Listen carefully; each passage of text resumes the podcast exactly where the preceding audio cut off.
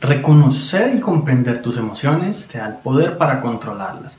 La inteligencia emocional, entre otras cosas, se adquiere mediante ser consciente de sí mismo, tanto de, de, las propias debilidades como de las fortalezas. Hoy vamos a ver por qué la autoconciencia es el secreto para la inteligencia emocional efectiva.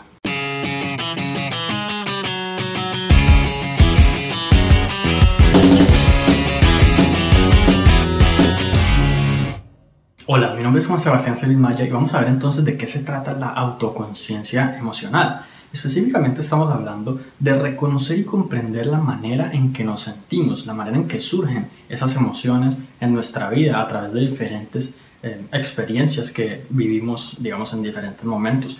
Entonces, cuando nosotros entendemos y comprendemos por qué se dan esas emociones, cuáles son nuestros pensamientos asociados a dichas emociones y por lo tanto cuáles son nuestras reacciones o, las actitudes que tomamos ante la vida, desde ese punto de vista es que podemos tomar mejores decisiones para luego actuar en consecuencia de una mejor manera, porque la inteligencia emocional es justamente ir mejorando poco a poco la manera en que reaccionamos ante la vida para pues, lograrlo de una manera mucho más positiva. Y esto, como muchas cosas en la vida, es algo que podemos desarrollar poco a poco, como una habilidad que podemos ir entrenando paso por paso.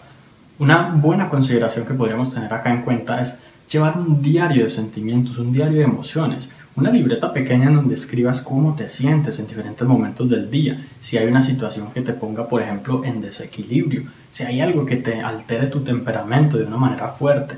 Incluso es importante anotar si tus reacciones son físicas, si se acelera tu corazón, tus latidos, si por ejemplo te pones rojo o cualquier cosa similar, porque es importante que todos estos detalles los tengas en cuenta. También es importante pedir la opinión de otras personas respecto a cómo eres, específicamente en tu temperamento, en tu forma como de reaccionar ante las situaciones, porque muchas veces nosotros tenemos una opinión de nosotros mismos que puede diferir mucho de cómo las demás personas nos perciben. Conocer opiniones externas es una de las mejores maneras de obtener como una retroalimentación que sea un poquito más objetiva y un poquito más aterrizada y que nos dé mejores ideas para nosotros poder mejorar. Bueno, ¿y cuál es la idea con todo este trabajo como de autoconciencia? La idea es que llegues a un punto en el que puedas predecir la manera en que vas a sentirte con determinada situación.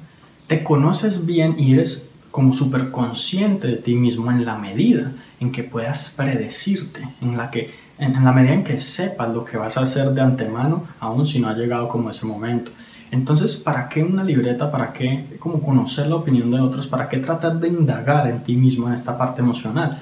Justamente para que obtengas un conocimiento de, de qué manera como que van a, van a suceder las cosas contigo y de qué manera tú vas a afrontar la vida en esos momentos. Cuando tú sabes que, por ejemplo, vas a sentir frustración o vas a sentir ira, pues tú entonces de antemano puedes empezar a trabajar en ello para, para mejorarlo. Porque, por ejemplo, si, si el tema, digamos, es la ira, eh, tú puedes empezar a, realizar como ciertas terapias o actividades que te ayuden a mejorar ese aspecto de tu vida.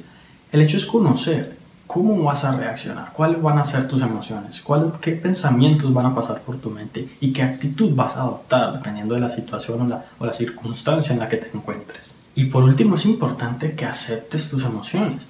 Muchas veces nos castigamos a nosotros mismos y nos decimos cosas feas porque de alguna manera u otra no somos capaces de controlar nuestras emociones y resulta que ir en contra de eso es lo peor que puedes hacer para tu inteligencia emocional. Lo mejor que puedes hacer es aceptarte tal y como eres, incluso con un temperamento fuerte, incluso con, con ser una persona muy reactiva ante las, ante las cosas, ante la vida, ante lo que dicen otras personas.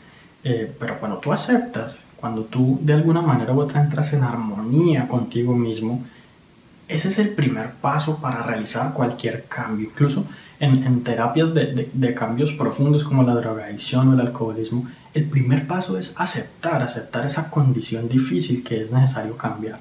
Entonces, aceptar esas, esas emociones negativas de alguna manera u otra en tu vida te va a llevar como a un punto de madurez emocional y te va a permitir avanzar y progresar como en todo este mundo del desarrollo emocional y personal. Y bueno, finalmente lo más importante es que continúes siendo consciente de ti mismo. La autoconciencia es algo que fácilmente se puede apagar de un momento a otro. Aunque solamente dejes de prestarte atención un día, de ahí en adelante y los días siguientes va a ser muy difícil que vuelvas como a ser consciente de ti mismo. Entonces la idea con todo esto es que se te convierta en un hábito, en algo que hagas todos los días y preferiblemente todos los días a partir de ahora durante el resto de tu vida. Porque tú no te imaginas la cantidad de mejoras significativas, las experiencias positivas que puedes vivir y las cosas buenas de la vida que puedes disfrutar cuando incrementas y amplificas tu inteligencia emocional, sobre todo contando con una herramienta tan poderosa como lo que es la autoconciencia. Y si te gustó este episodio, recuerda suscribirte al podcast para que recibas una notificación cada que se publiquen nuevos episodios. También si conoces a alguien a quien pueda servir esta información, recuerda compartírselo para que ellos también puedan mejorar su vida paso a paso. Y si quieres aprender aún más sobre la inteligencia emocional, entonces tengo un material gratuito que te va a encantar. Simplemente entra a la página www.juan.sc emociones y obtén acceso inmediato a todo lo que tengo allí para ti. Espero que te guste.